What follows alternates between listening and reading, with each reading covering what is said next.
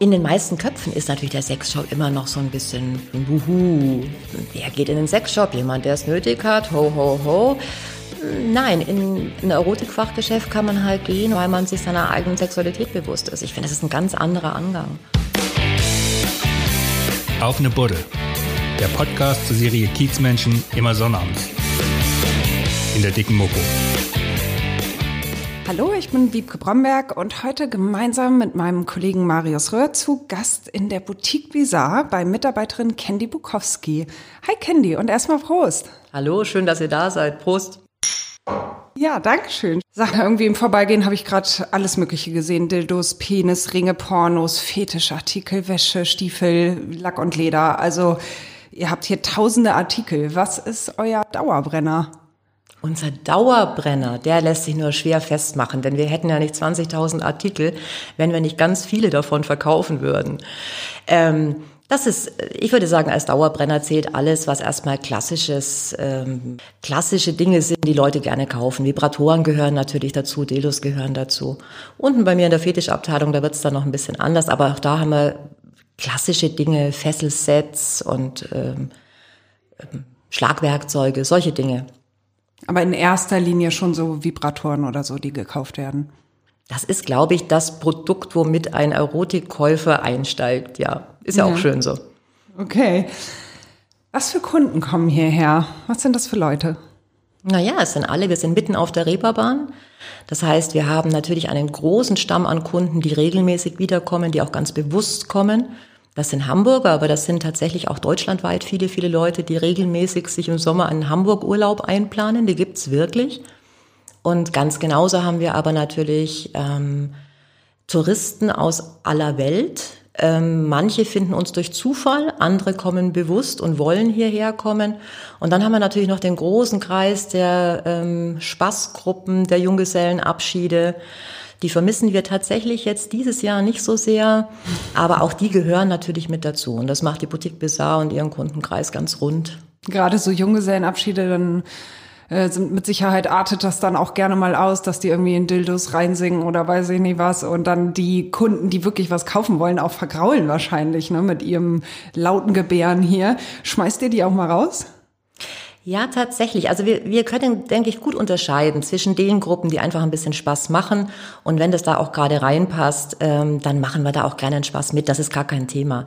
Ähm, wenn sie allerdings tatsächlich zu alkoholisiert sind und tatsächlich vor allen Dingen gerade unten im Keller, der ist ja sehr speziell, ähm, so ihre eigene Verwunderung allzu groß hochhängen und damit manchmal leider beleidigend anderen ähm, Kunden gegenüber werden dann werfen wir auch raus. Das schaffen wir freundlich und das schaffen wir, aber auch hartnäckig.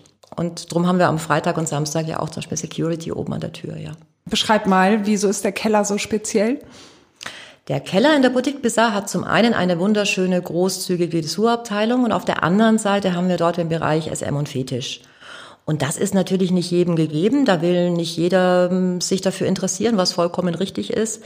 Wenn man aber reinstolpert in diese Abteilung ähm, und dann aus dem Staunen nicht mehr rauskommt und dem allzu laut kundtut, dann ist das nicht unbedingt immer das Richtige. Aber eins finde ich ganz gut, dass die Fantasie der Leute eigentlich immer viel größer ist als die Realität. Ja, wieso?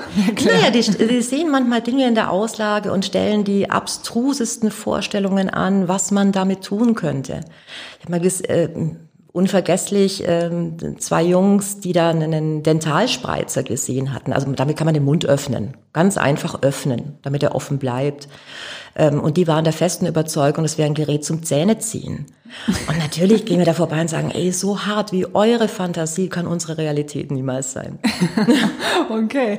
Habt ihr da auch Situationen, wo wirklich Kunden sich beschwert haben?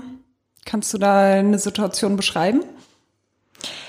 Ähm, nein, mir fällt keine Situation ein, in der sich jemand beschwert hat, aber ich, mir fallen viele Situationen ein, in denen sich Kunden anschließend bedankt haben bei uns, weil wir rechtzeitig eingeschritten sind und das auch ganz elegant und freundlich machen. Wir machen da ja jetzt keine große Nummer draus, aber dass wir solche Leute zur Seite nehmen und sagen, ach, was sind so unsere Sätze? Ich glaube, ihr seid hier unten äh, überfordert, geht mal wieder lieber nach oben ins Ü18 Bällebad.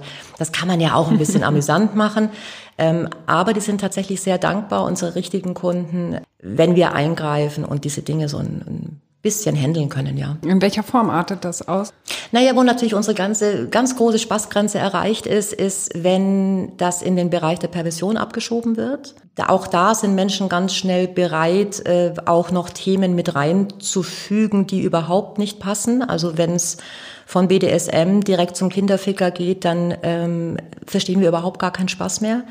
Denn die reine Uninformiertheit von Menschen ähm, rechtfertigt ja nicht, dass sie so über andere Leute reden. Ich halte BDSM für eine Sexualität, die eine ganz große Reflexion braucht, eine ganz große Hingabe. Manchmal kann man auch das Gespräch mit Leuten suchen und ähm, ich habe verwunderte Leute schon kennengelernt, wenn ich sage, äh, BDSM muss nicht mal wehtun. Es ist einfach ein Spiel mit Sinnen. Jeder legt für sich fest, was er und wie er das erleben möchte in seiner Paarkonstellation, wie immer die auch geartet sein mag. Ähm, und da arbeiten wir, glaube ich, noch groß gegen das Bild Klischee an. Gegen das große Sadomaso-Klischee. Ist natürlich Quatsch. Mhm. Jemand, der sich in solche Situationen begibt, weiß meistens sehr genau, was er tut. Und das sind spannende, interessante Leute, reflektierte Leute. Umso mehr tut's ja eigentlich weh, wenn genau die äh, unter Umständen von betrunkenen Gruppen in den Schmutz gezogen werden. Muss nicht sein. Lassen wir auch nicht zu. Ja, was sind das für Leute, die gerade in der Szene unterwegs sind, jetzt vom Typ her? Ist da alles dabei? Das geht durch die ganze Gesellschaft. Würde ich mich niemals festlegen wollen. Ähm, aber ich persönlich würde sagen, Lust ist eine Schwester der Fantasie. Jemand, der über einen normalen Verkehr hinausgeht, der muss sich ja mit sich selbst auseinandersetzen. Der muss ja seine eigenen Wünsche kennenlernen, seine Vorstellungen. Der muss auch zwischen Fantasie und Umsetzbarkeit unterscheiden lernen. Und ähm, ich persönlich finde, Menschen, die ein großes erotisches Spektrum haben, sind meistens auch gar nicht so unintelligent. Mhm, okay. Hast du verschiedene Kategorien, in die du hier eure Kunden einteilst? Also üblicherweise natürlich nicht. Mein, unser Tagesgeschäft besteht nicht darin, Menschen zu kategorisieren. In meinem Buch habe ich es getan, tatsächlich, weil jedes Buch einen Rahmen und eine, äh, einen Halt braucht. Dort habe ich kategorisiert, weil es natürlich auch Spaß machen sollte. Und da kommen dann die Singles drin vor und die Paare, die Verliebten, die Entliebten, äh, die Reisegruppen, die Männergruppen, Frauengruppen sind teilweise mindestens genauso schlimm, einfach nur eine Oktave höher. Mhm. Ähm, und auch ganz, ganz viele wunderbare Menschen mit bewegenden Geschichten, die sich hier einfach darauf einlassen und die vielleicht selber sagen, äh, wow, also wüsste ich jetzt gar nicht, was ich damit anfangen soll oder habe ich so noch nie gesehen, aber die nicht bewerten. Und das ist ja genau der Punkt. Sobald eine Bewertung vorliegt, dann wird es meistens schwierig. Erleben wir dieses Jahr ganz, ganz deutlich. Und das ist bei uns hier im Laden nicht anders. Dass man bewertungsfrei erstmal wahrnimmt, sich vielleicht dafür interessiert, möglicherweise auch ablehnt, völlig in Ordnung. Ähm, aber nur dann kann man dazu eine Meinung haben. Oder ein Gefühl entwickeln, je nachdem, was es sein soll. Ja. Du hast es gerade schon angesprochen. Neben deiner Arbeit hier ähm, bist du Autorin, hast drei Bücher geschrieben und unter anderem jetzt zuletzt ähm, das Buch über Menschen im Sexshop. Eine neutrale Tüte bitte. Wie bist du darauf gekommen, dieses Buch zu schreiben? Warum hast du das geschrieben? Naja, ich habe eben vorher schon veröffentlicht, Roman und, und Erzählungen und komme eigentlich aus der, aus der literarischen Ecke. Ähm, arbeite hier aber seit fünf Jahren und ähm, es war einfach nach kurzer Zeit klar, die Geschichten, die hier jeden Tag vor mir liegen, die wären eigentlich druckreif. Ich habe damals meinen 70-jährigen Vater gefragt, sag ich, du, Buch aus dem Sexshop, findest du das gut? Ich weiß nicht, ob ich das machen soll. Da wirst du ewig als, als Sextante abgestempelt. Jetzt habe ich mir den Autorennamen anderweitig aufgebaut. Soll ich das wirklich tun? Und mein, mein Dad war es tatsächlich, der sagte, also wenn du es schreibst, wird's gut und mutig voran. Das habe ich dann auch gemacht. Aber ich brauchte wirklich einen Moment der Überwindung, mich selbst zu fragen, möchte ich dieses Buch schreiben oder nicht. Im Nachhinein bin ich total fein damit, alles gut. Auch weil es mir gelungen ist, was mir ganz wichtig war, dass auch wenn viele Anekdoten drin vorkommen, ich tatsächlich keinen Menschen durch den Kakao ziehe. Und das war mir ganz, ganz wichtig, dass, dass da jeder drin vorkommen kann, ohne sich danach schlecht zu fühlen. Und ich glaube, es ist gelungen. Das wurde ganz gut honoriert, ja. Wolltest du damit irgendwie diese Welt, in die man hier eintaucht, einfach beschreiben? Na, es gibt tatsächlich bisher weltweit kein einziges Buch aus einem Sexshop, aus einer Erotikboutique, Warum eigentlich? Also Lust ist ja ein ganz wichtiges, ein ganz wichtiger Anteil unseres Lebens oder sollte es zumindest sein. Der wird oftmals sehr verschämt wahrgenommen oder, oder nicht, nicht ausgesprochen. Ich erlebe heute noch Menschen, kürzlich ein junges Paar, bestimmt, an, also nicht, nicht älter als 30, die sich über sich selbst gefreut haben, dass sie den Schritt hier reingewagt haben.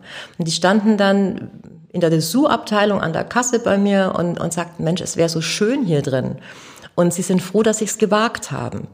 Das sind so Momente, wo wir Angestellten auch immer wieder merken, wir dürfen äh, unsere Sicht jeden Tag neu müssen wir uns daran erinnern, die nicht über den Kunden zu stülpen. Für viele ist das hier ein echtes Abenteuer. Und das gilt es ja auch zu würdigen dass dieser Schritt manchen schwer fällt. Aber eigentlich finde ich es schade. Ähm, denn in sich mit Lustthemen zu beschäftigen und seine eigene Sexualität zu finden, das muss ja nicht unbedingt heißen, dass ich deshalb obszön unterwegs bin. Das heißt ja einfach nur, dass ich, dass ich meine Richtung finde, meine partnerschaftliche Richtung. Das ist sehr belebend, das tut total gut. Ähm, und wenn wir Intimität immer mit Obszönität gleichsetzen, dann fehlt für mich die Logik. Und ich, auch wenn wir jetzt 30 Jahre alt hier sind in der Boutique Bizarre, ich glaube, es muss uns noch ganz lange geben, um, um diesen Gesellschaftsfilter auch loszuwerden, dass es irgendwie unangenehm sein könnte, aus, einer, aus einem solchen Laden zu kommen. Ist das nach wie vor so? Ist das nach wie vor ein Tabuthema? Naja, die meisten, die reinkommen, müssen ja auch wieder raus, also werden sie sich vorher schon überlegt haben. Ähm, aber es gibt tatsächlich hin und wieder den Wunsch nach einer neutralen Tüte ob es die auch etwas anders gibt. Unser Standardspruch drauf, es gibt nichts ähm, weniger Neutrales als eine neutrale Sexshop-Tüte. Diese braunen Tüten erkennt jeder blind und man könnte doch recht aufrecht mit unseren Tüten hier rausgehen. Für viele ist es aber auch völlige Normalität. Es hat sich viel getan, es hat sich wahnsinnig viel getan. Wenn man zurückdenkt, Beate Use, Ehehygiene, mit dem mhm.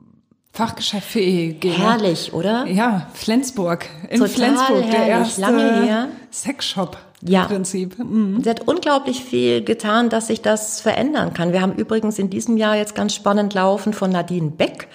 Die hat eine Doktorarbeit geschrieben über die Geschichte der Vibratoren.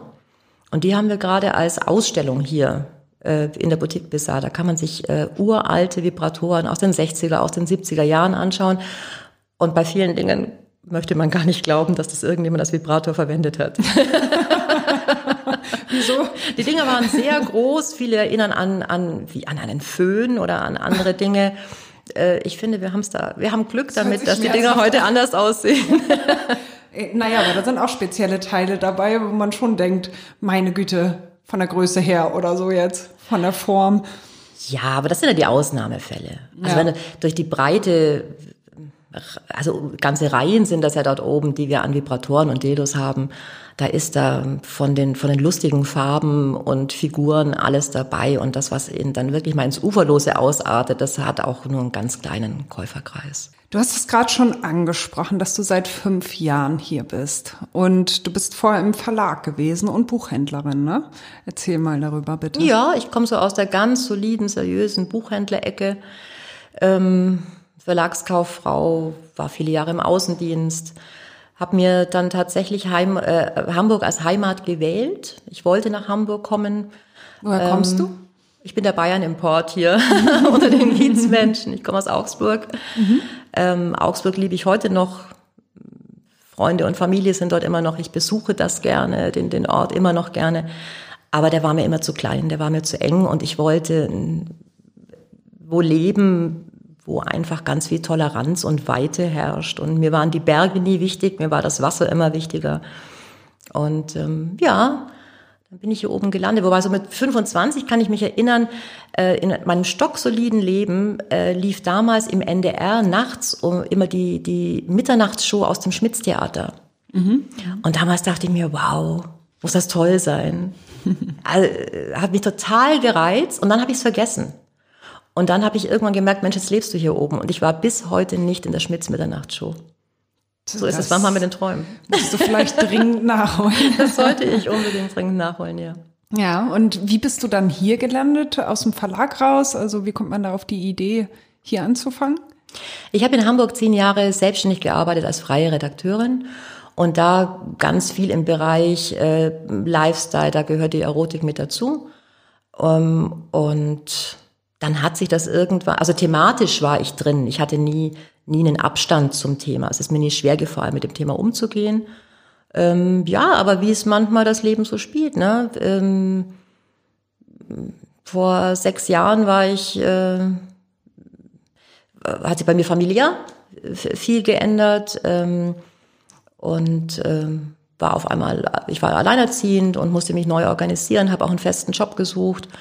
Ähm, und da war ich über 40, da wollte mich keiner mehr richtig haben. Also so mit einer selbstständigen Geschichte, solo selbstständig, lange nicht in irgendeiner Firma gearbeitet, aus dem anderen längst draußen. Und dann bin ich eines Tages hier nach Jahren durchgegangen mit einem Freund zusammen ähm, an einem Februartag. Ich gesagt, komm, uns fällt nichts Dümmeres ein, lass uns mal da hinschauen, war ich jahrelang nicht mehr. Und dann hing da ein Schild Verkäufer gesucht. Und dann dachte man, ja, okay, das machst du jetzt. Und dann war es auch keine Frage, ich bin sofort genommen worden mit meiner Geschichte. Und das, wo ich mir am Anfang dachte, willst du das jetzt wirklich tun? Jetzt mit über 40 in Sexshops, soll das jetzt irgendwie dein Weg sein? Auch da habe ich gehadert, wie beim Buch. Das war wirklich nochmal so ein, was tust du jetzt genau? Aber ich habe es nie bereut. Ich bin hier genau richtig, ja. Was sind dir denn die liebsten Kunden? Es sind mit Sicherheit die, die schon tolerant kommen und einfach genau wissen, was sie wollen oder, oder in, in ihrem Thema gut drin sind, wo man sehr gut beraten kann. Das ist das, das eine äh, und das ergibt oftmals auch Gespräche, die, die tiefer gehen. Die finde ich, das finde ich ganz schön. Ich mag aber auch tatsächlich unglaublich gerne Menschen, die sich hier reinwagen und an, damit einen Mut an den Tag legen. Und darüber offen kommunizieren. Die finde ich sehr berührend, die machen mir tatsächlich immer sehr, sehr viel Freude. Hast du da ein Beispiel? Da gibt's tatsächlich viele. Für mich sind immer noch die Frauen teilweise über 50, die bewusst kommen und die sagen, ähm, die suchen sie dann oftmals ganz bewusst eine Verkäuferin aus hier. Ähm, und die dann ganz bewusst sagen, jetzt nach so vielen Jahren bin ich dran. Ich habe mich die letzten 20 Jahre da verloren. Das war alles Familie. Ich habe äh, immer nur für andere was getan und jetzt merke ich, ich muss für mich was tun. Und da gehört Lust mit dazu. Das sind Frauen, die oftmals vorher gar keinen großen Schnittpunkte hatten zu Erotikartikeln und sich darauf einlassen. Die finde ich spannend. Das finde ich sind tolle Frauen. Und genauso, das findet sich aber auch, oftmals sind es ältere Menschen, die ähm, erst im hohen Alter hierher kommen. Nach einem Fernsehbeitrag vor einem Jahr über, über mein Buch hat sich danach ein, ein Mann um die 70 gemeldet, der anrief und nach mir verlangte. Und ähm, dann sagte er, er hätte diesen Fernsehbeitrag abends um 19 Uhr im NDR gesehen. Und wenn das dort läuft, dann kann das nicht so schlimm sein. Und dann dürfte und könnte er das ja vielleicht auch tun und mal vorbeikommen, ob ich bereit wäre, ähm, ob er sich an mich wenden darf dann. Und das haben wir dann tatsächlich auch so gemacht. Und seine Wünsche waren ganz normale Wünsche. Überhaupt nichts Abstruses dabei. Aber diesen Schritt, den er gegangen ist und wie sehr er sich darüber gefreut hat, das, solche Dinge berühren mich sehr. Was für Wünsche hatte er? In dem Fall war es die Geschichte, dass äh, seine Frau vor einiger Zeit gestorben ist und dass er einfach irgendwas sucht, um trotzdem noch eigene Sexualität haben zu können. Also sind wir ganz schnell bei den Masturbatoren gelandet die ja technisch funktionieren. Ähm, und da aber habe ich mich schnell entschieden, ihm ganz einfache Modelle zu zeigen. Diesem Mann ging es nicht um höher, schneller, weiter oder um irgendwas Abstruses. Und damit ist er, hat er sich ähm, zeigen lassen, erklären lassen und ist sehr glücklich damit abgezogen wieder. Ja, ja, schön. Was sind Kunden, die du gar nicht leiden kannst? Sind das diese Junggesellenabschiede, wenn das so ausartet? Oder was sind das für Kunden? Auch die Junggesellen kann ich schon trotzdem äh, gut leiden. Die sind ja manchmal auch wirklich witzig und manchmal sagen sie auch, Entschuldigung, wir haben zu viel getrunken. Das finde ich alles ganz, ganz süß irgendwie. Was ich tatsächlich gar nicht leiden kann, ist einfach, wenn, wenn der Respekt verloren geht. Wenn, wenn entweder wir behandelt werden, als wären wir so der Dildo rüberreicher über die Theke ähm, oder würde unsere Arbeit im Bereich Erotik uns irgendwie als Persönlichkeit schmälern? Fällt mir auch irgendwie dann spontan was, was Richtiges dazu ein. Mhm. Ähm, und es gibt tatsächlich Paare, die hier kommen, wo der eine Partner den anderen mies behandelt. Und das finde ich, also das tut mir weh. In welcher Form mies? Das gibt sowohl, dass, dass die Männer da aktiv äh, ihre Frauen schräg kommentieren, aber es gibt es tatsächlich auch umgekehrt. Manchmal ist es, dass Paare hier durchgehen und einer vielleicht einfach mal interessiert sich Wäsche anschaut, was ganz harmloses und Frauen dann ihn, also die eigene Frau ihn zur Rede stellt, was das jetzt eigentlich genau soll und auch dieser Satz, das haben wir nicht nötig, ist ein, ist ein begehrter. Wir fragen uns dann immer, warum kommen die Leute überhaupt rein? Ähm, ich würde überhaupt sagen, wir sehen das leider oder Gott sei Dank weiß ich nicht ganz schnell, ob Paare noch miteinander Intimität haben, weil wenn ich nun mit meinem Partner in einen Sexshop gehe, dann habe ich ja eigentlich da ein ganz großes Spielfeld vor mir liegen. Das könnte man total nutzen, um mitzukriegen, was meinem Partner gefällt und was mir selbst gefällt. Und vielleicht gibt es eine tolle Schnittmenge draus. Es ist ja aber tatsächlich manchmal zu erleben bei den Leuten, die hier so als Touristen reinschneiden, dass einer von den beiden irgendetwas positiv kommentiert und der andere ihn sofort runterbügelt. Und das finde ich ganz, ganz, ganz schlimm für die beiden. Uns kann das egal sein. Für die beiden ist es schlimm, weil diese Person wird, glaube ich, nie mehr wieder in seiner Ehe oder in seiner Partnerschaft ähm, einen Hinweis geben, was ihm möglicherweise gefallen könnte.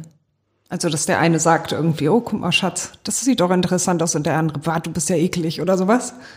Genau, oder gar nicht mal du, sondern äh, wer das nutzt. Oder das geht ja gar nicht. Oder das ist, ne? Da gibt's die tollsten Formulierungen, die ich jetzt gar nicht hier wiedergeben möchte. Aber mhm. wo ganz schnell, wir sind wieder bei der Bewertung. Sobald bewertet wird. Und dann tut's mir für dieses Paar tatsächlich sehr, sehr leid. Die verpassen dann viel miteinander.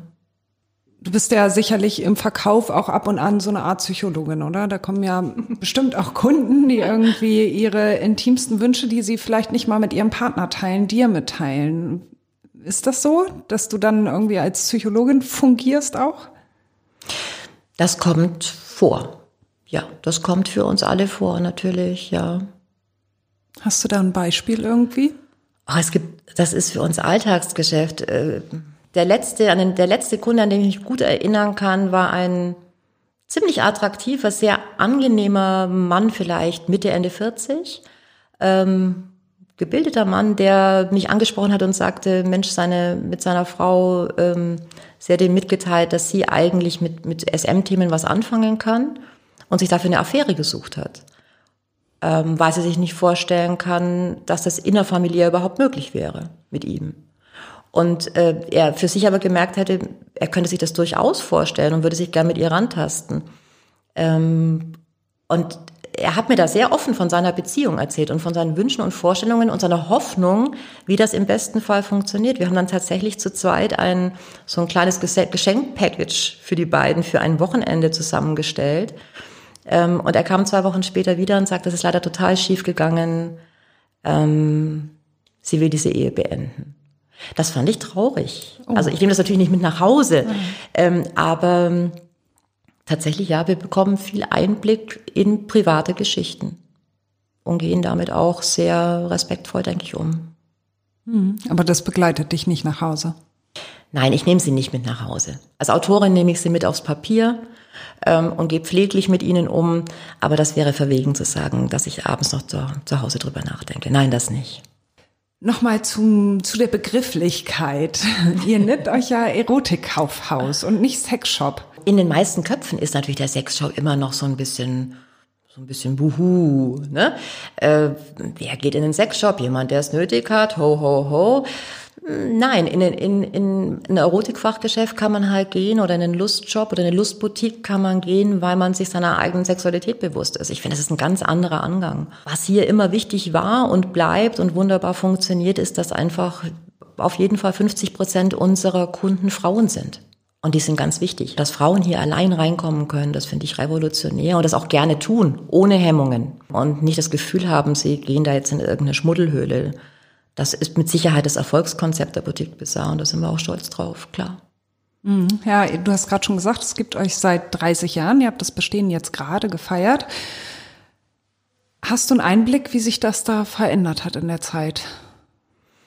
Naja, ich selber bin erst seit fünf Jahren da. Mhm. Ich kenne natürlich die alten Geschichten. Zuerst war die Boutique Bizarre natürlich viel, viel kleiner. Äh, das war damals das Kaffeehaus Menke hier noch auf der Reeperbahn. Da war eine Piepshow, also dann wurde da äh, das, das Erotik-Kaufhaus, ähm, Erotika mit reingenommen.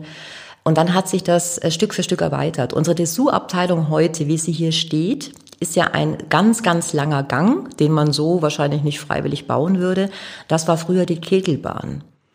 Ähm, wenn man so ein bisschen Geschichte über die Boutique Bizarre weiß, dann bekommt es natürlich alles nochmal einen ganz eigenen Charme.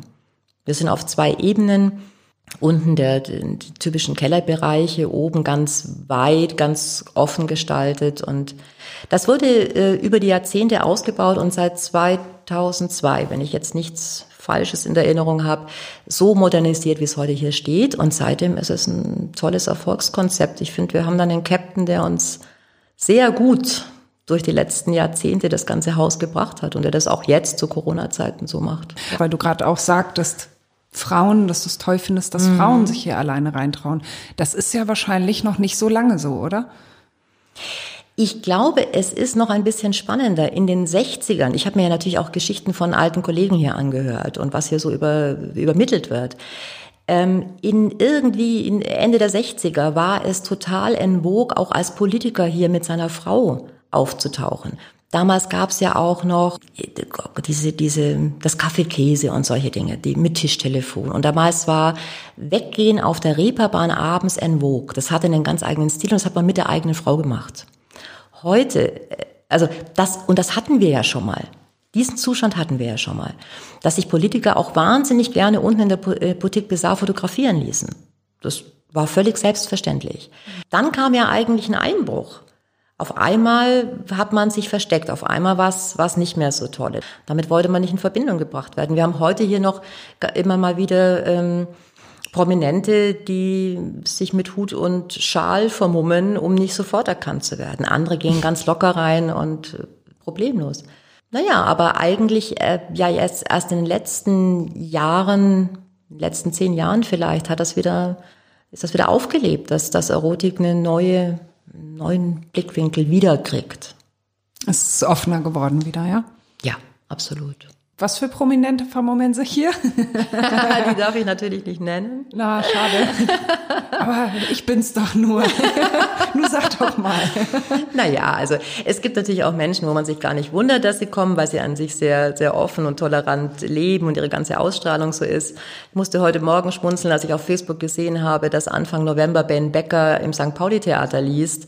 Ich bin mir sehr sicher, er wird zu diesem Anlass auch wieder hier drüben reinschauen. Ich denke, das darf ich nennen, weil er auch. selber, weil er selber bei seinem letzten Besuch uns eine Autogrammkarte dargelassen hat, die wir auch aufhängen dürfen mit äh, Love Boutique Bizarre. Drum darf ich ah, den nennen, okay. glaube ich, ohne irgendjemandem weh zu tun.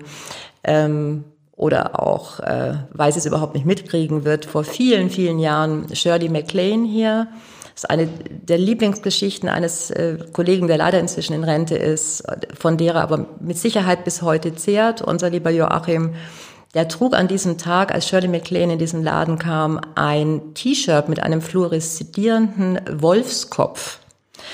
Und als er sie erkannte, diese Dame, die mit zwei Herren in Begleitung da war, mit Bodyguards, aber sich unglaublich ladylike verhalten hat und er sie erkannte, hat er sich eigentlich ununterbrochen nur geschämt für dieses furchtbare T-Shirt.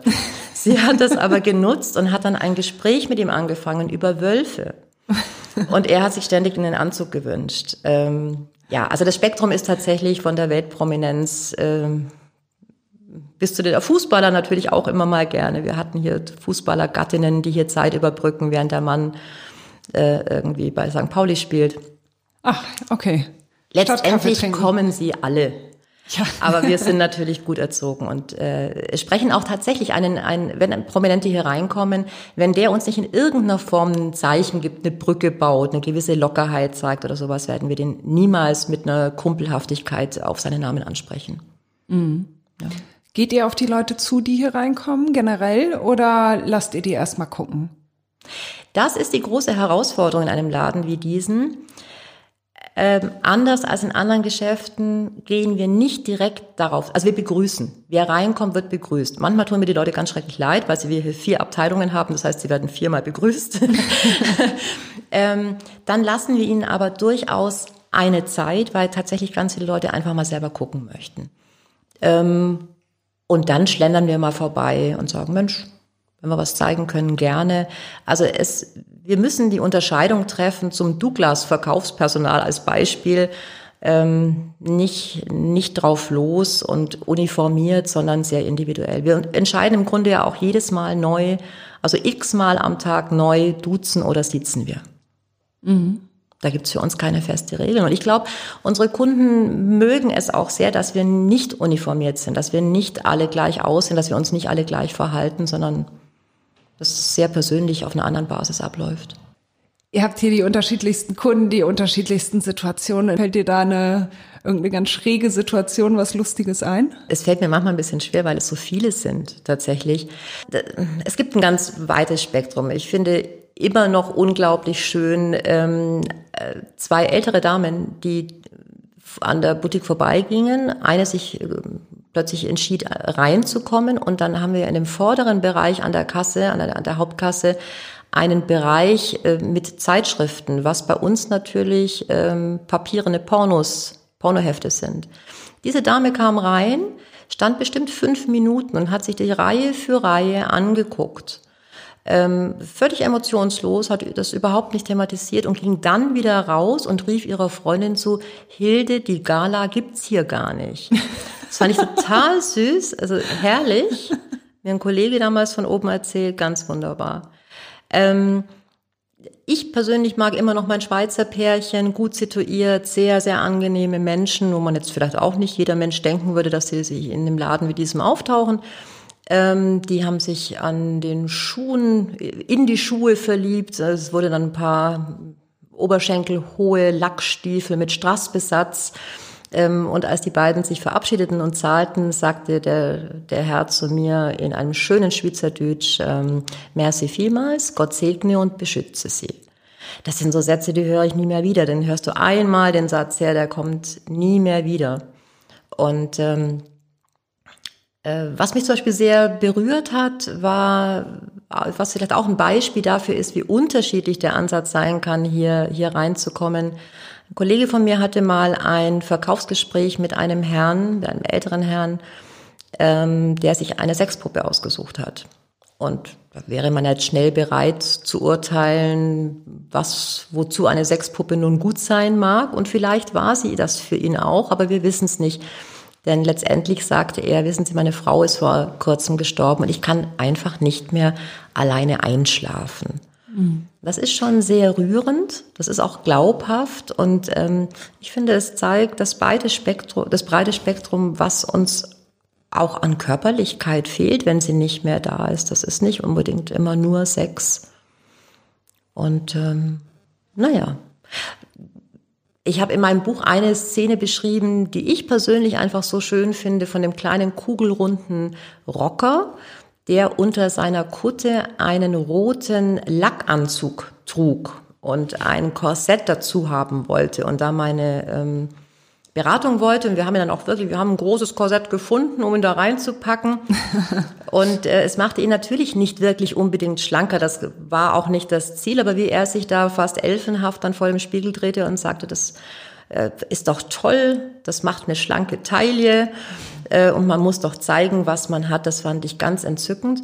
Und im Buch nannte ich ihn den kleinen Hobbit und dachte mir beim Schreiben noch, Mensch, hoffentlich stößt es niemandem unangenehm auf. Das soll nicht bewertend sein, aber es war für mich, für mich war das dieser kleine Hobbit. Und als er von einem Jahr hier dann die, zum Erscheinen des Buches die, die Premierenlesung hatten und ich genau dieses Kapitel vorgelesen hatte unter anderem, kam danach ein junger Typ in Jeans und Oberteil und Jacke ganz normal und wollte sich sein neues Buch signieren lassen. Ich fragte ihn, klar, gerne, was soll ich denn reinschreiben? Und er zog so den Reißverschluss auf von seinem Shirt und drunter war ein Lackanzug. Und er sagte, für noch einen Hobbit soll ich bitte schreiben. Das fand ich süß, großartig. ja, also überhaupt, wenn sich Menschen hier gesehen und erkannt fühlen und gemocht fühlen und in ihrer, also nicht, nicht, nicht in einer Andersartigkeit wahrgenommen fühlen, sondern in absoluter Normalität ich glaube, dafür stehen wir und das macht auch ganz viel Freude. Ist das noch so, dass die sich andersartig fühlen? Bei, bei jeder Form von Kundenkreis muss man, glaube ich, hier sagen, es ist ein Anteil.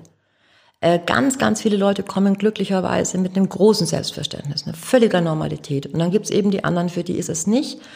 Und äh, je mehr es aber natürlich auch in den Fetischbereich geht oder in den Transgender-Bereich beispielsweise, ähm, dann sind es Menschen, die schon teilweise draußen noch ähm, damit zu kämpfen haben, teilweise als schräg gesehen zu werden oder als übersexualisiert oder als pervers, was auch immer. Menschen können grausam sein. Und das sind sie eigentlich nicht. Die Menschen sind nicht anders. Die sind nicht komisch damit. Die erlauben sich etwas in ihrem privaten Leben, was völlig normal ist. Ähm, und für die, glaube ich, ist und bleibt es weiterhin wichtig, einen Ort zu haben, wo sie, wo sie so sein dürfen, wie sie sind. Klar, logisch. Und die fühlen sich richtig, richtig wohl hier. Was würdest du dir wünschen? Im Großen würde ich mir natürlich wünschen, dass es äh, für keinen Menschen auf der Welt ähm, noch ausschlaggebend sein muss, was andere über ihn denken. Ich würde das gar nicht auf Sexualität beschränken. Wenn ich mir was richtig wünschen dürfte, dann wäre das, dass sich keiner dafür rechtfertigen muss, wie er aussieht, was er liebt, wen er liebt, wie er liebt. Ähm, und ähm, dass die tägliche Bewertung, mit der wir uns gegenseitig anschauen und die, die Jugendliche teilweise ganz fertig macht. Also das ist ja auch, das kommt oftmals noch aufs Alter drauf mit an. Wer gibt anderen das Recht, äh, uns gegenseitig zu bewerten? Warum ist das notwendig? Ich würde mir wünschen, dass jeder so sein dürfte, wie er ist und diese Bewertung nicht erfahren muss. Das würde ich schön finden. Du bist ja nun viel hier auf dem Kiez, weil du hier arbeitest. Lebst du hier auch mit deiner Tochter? Ähm, ich bin wahnsinnig gerne hier tagsüber auf dem Kiez. Ich mag den Kiez in seiner Ehrlichkeit. Wenn es stinkt, dann stinkt's. Wenn es äh, scheußlich ist, dann ist es scheußlich, aber er ist ehrlich und jeder Mensch kann hier einfach erstmal bestehen. Das mag ich auf dem Kiez. Ähm, trotzdem gebe ich zu, dass ich anders als manche andere Kollegen, die durchaus auch gerne auf dem Kiez leben, abends gerne nach Barmbek zurückgehe. das erdet mich ein bisschen. Das ist dann einfach der, der andere Anteil von mir und der ist da auch ganz gut aufgehoben, weil dann natürlich auch das Privatleben, ich empfinde es ganz gesund, das Privatleben dann auch woanders zu haben. Finde ich ganz gut. Wie hat sich denn euer Geschäft jetzt während der Corona-Krise verändert? Naja, wir haben natürlich wie alle stark gekämpft mit extremen Einbrüchen direkt bei dem gruseligen Lockdown, im, Lockdown im Frühjahr. Wir sind verhältnismäßig schnell wieder auf die Beine gekommen, obwohl uns viele, viele Kunden fehlen. Das muss man klar aussprechen. Die Reeperbahn, denen fehlt, die, also die Leute fehlen. Ähm, was uns tatsächlich rettet, sind Einzelkunden, die richtig, richtig Geld da lassen. Gerade im Fetischbereich. Das sind Kunden, die sagen, Mensch, wo soll man denn hingehen? Äh, Abendgastro gibt's nicht mehr, Essen gehen macht auch keinen Spaß. Habe ich jetzt auf alles keine Lust mehr, dann investieren wir in unser Spielzeug. Das sind, wir haben irrsinnig viel Latex verkauft diesen Sommer. Das hat uns tatsächlich den Allerwertesten gerettet und ähm, Deshalb, jeder Kunde zählt, wir können sie tatsächlich gut brauchen. Es muss unbedingt wieder anders werden, ganz wichtig. Momentan sieht's ja leider nicht so aus. Wir bleiben gespannt. Also ich bleibe optimistisch, aber schauen wir mal. Wenn jetzt hier so, äh, ich sag mal, Großkunden, Fetisch-Großkunden reinschneiden, was lassen die dann an Geld hier? lass es mich so sagen, wenn dann manchmal der nächste Kunde zur Kasse kommt und es steht noch der Betrag auf dem Display und die zucken zusammen und sagen, die 980 waren aber nicht von mir, dann war der letzte Kunde ein sehr guter. Aber ähm, ein Kundenstamm, den, den ihr habt hier, der kommt ja auch vom Kiez. Das sind hier Mädels vom Kiez, irgendwie, die hier ja, als Stripperin oder als Prostituierte, Domina, weiß der Kuckuck was ja. arbeiten. Und ähm, die fehlen euch ja jetzt auch, oder nicht? Die haben uns gewaltig gefehlt, als die Mädels nicht arbeiten durften. Lauter Einzelschicksale, finde ich furchtbar. Dann kamen sie jetzt langsam wieder. Ich hoffe, sie bleiben auch. Ja, selbstverständlich. Wir sind hier auf der Reeperbahn, wir sind auf dem Kiez und für Menschen, die in Kiez-Etablissements arbeiten, gibt es bei uns die VIP-Karte. Das, davon Was können die profitieren. Für die gibt es tatsächlich zehn Prozent, wenn sie die beantragen bei uns und also auch sagen, wo sie arbeiten und das nachvollziehbar ist. Ja. Kriegen Sie zehn Prozent aufs Sortiment, ja? Ja, das ist Solidarität auf der Reeperbahn, das ist ganz, ganz wichtig. Mhm. Was würdest du sagen, prozentual, wie viel Prozent hier wirklich Kiezleute sind, die hier ähm, zu euch kommen? Oh Gott, auf den Tag prozentual ist es wahrscheinlich verschwindend wenig. Äh, Ganz bestimmt. Unser, unser Hauptkundenkreis, das sind Touristen. Äh, Ganz klar. Aber dafür zählt der Einzelne natürlich wieder, wieder sehr. Kalle Schwänzen ist immer eine Nummer, wenn er hier vorbeikommt. Den kannst du ja auch nicht übersehen und auch nicht überhören. Ist auch immer herzlich willkommen. Es ist auch immer wieder schön, wenn Olivia Jones äh, mal nicht im Papageien-Outfit, sondern ganz privat kommt. Und das ist immer wieder ein schöner Moment, wenn man sie, ihn dann nur an der Stimme erkennt und dann sagt, hoppla, doch, da ist er doch. ähm, ja, aber ähm, oder vom ähm, Schmitz Tivoli wird schnell rübergekommen, um für die neue Produktion irgendwie ein Outfit zu suchen oder auch für die heiße Ecke ähm, wieder das gleiche zum 15. Mal zu kaufen. Ja, Also ihr seid hier fest verankert. Ihr seid hier nicht das Touri-Erotik-Kaufhaus. ich glaube, wir sind alles. Erfreulicherweise sind wir alles, aber selbstverständlich sind wir einfach auch, sind wir auch Kiez und sind wir Reeperbahn und das seit 30 Jahren und das ist toll so. Jetzt so im Vorbeigehen habe ich so auf den Pornofilmen so manches Cover, das ich da sehe. Also ich muss sagen, da bin ich echt so ein bisschen, ich bin da schon ein bisschen erschrocken. Da gibt's echt Sachen, die finde ich, für mich jetzt persönlich, mir ist es egal, wenn sich das jemand anders kauft, aber ich finde es einfach eklig. Ist das für dich, siehst du das überhaupt noch? Oder wenn du da dran vorbeigehst? Also ich finde das schon eklig. Ja, ich sehe sie nicht mehr. Wir alle sehen sie nicht mehr. Wir blenden sie aus.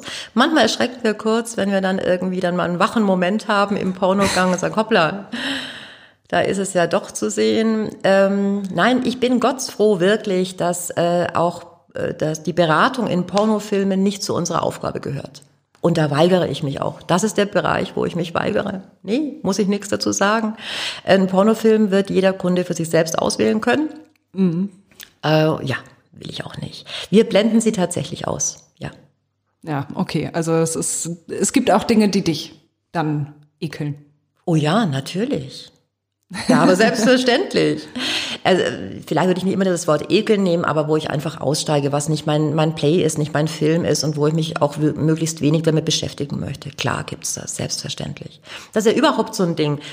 Also, wie, wenn man hier arbeitet, wie viele sind von uns Singles und wie viele haben tatsächlich Schwierigkeiten, einen passenden Partner zu finden, weil wenn wir Leute kennenlernen, ähm, wir entweder immer unter Sexmonster fallen oder unter Halbseiden, Reeperbahn, eigentlich geht sie ja doch auf den Strich. Ähm, und völlig fehl eingeschätzt werden. Ich bin manchmal verwundert hier bei jungen, unglaublich schönen jungen Kolleginnen, die äh, wöchentlich von Dates äh, berichten, muss ich sagen, du glaubst nicht, was mir wieder passiert ist. Ey, das ist schade. Also äh, wir sind weder das eine noch das andere. Es sind, arbeiten hier ganz normale Männer und Frauen ähm, mit ganz normalem Wunsch nach ganz normaler Partnerschaft. Und dass da dieses Schild so drüber hängt, ist bedauerlich. Aber es ist tatsächlich Realität, ja. Ja, bist du auch Single oder? Ich bin tatsächlich momentan auch Single, ja. Ja. Und äh, suche nicht, also suche nicht aktiv, weil ich finde, dieses, dieses Suchen bringt überhaupt gar nichts. Ähm, vor einem Jahr ungefähr habe ich mal, da war tatsächlich ein Kunde da, den ich richtig spannend fand bei uns unten. Und als Social Media Maus konnte ich dann natürlich über unsere Social Media Kanäle schreiben, ey, der Mann, der die Eintrittskarte mit der Nummer sowieso gekauft hat, äh, vielleicht hast du Lust, dich nochmal zu melden. Hat er natürlich leider nicht getan, vielleicht hat er es auch nie gelesen. Schade, dann jetzt noch mal ein Aufruf. Komm, Was aber, Chance. was aber total interessant war, ist, dass die, ähm, dass andere Facebook-Leser äh, das Ganze kommentiert haben mit Wow, wenn dieser Mensch euer Interesse geweckt hat, dann muss das ein richtig toller Mann gewesen sein. Und ich dachte mir, was denkt ihr über uns? Natürlich war das ein richtig toller Mann, das war ein äh, souveräner, angenehmer äh, Mann, ähm, alles äh, super, aber dass die denken, was der alles können, haben, sein muss, ähm, um möglicherweise einfach als attraktiv und interessant empfunden zu werden. War spannend. Wir sind ganz harmlos hier, wirklich. Ja, wahrscheinlich ist man einfach überfordert, wenn man hört Sexshop. Oh Gott, ihr verlangt dann vielleicht sonst was von mir, was ich Nein. da für Sprünge mache. Flickflack im Bett und so. ganz sicher nicht. Ja, wäre ja durchaus möglich. Bist du hier selber im Laden auch Kundin sozusagen? Nimmst du dir selber auch manchmal was mit? Das ist der Schuster und seine Schuhe. Ne? Ja, du, Ähm, aber Natürlich, wo wir also schon so offen über andere reden. hin und wieder nehme ich natürlich auch gerne was für mich mit. Aber es ist tatsächlich so, dass die, die wir hier arbeiten, wahrscheinlich am wenigsten mitnehmen. Weil so ein Spiegelkoffer ist irgendwann ja auch mal gut gefüllt. Es gibt hin und wieder mal so die Highlights, wo man sagt, Mensch, das, das finde ich jetzt klasse, das möchte ich gerne haben. Aber das große Hormonshopping, das die Kunden natürlich manchmal haben, das ist uns natürlich nicht mehr gegeben. Ja, ja, da seid ihr betriebsblind. Ja. Okay, dann danke ich dir für das schöne Gespräch. Sehr, sehr gerne. Danke.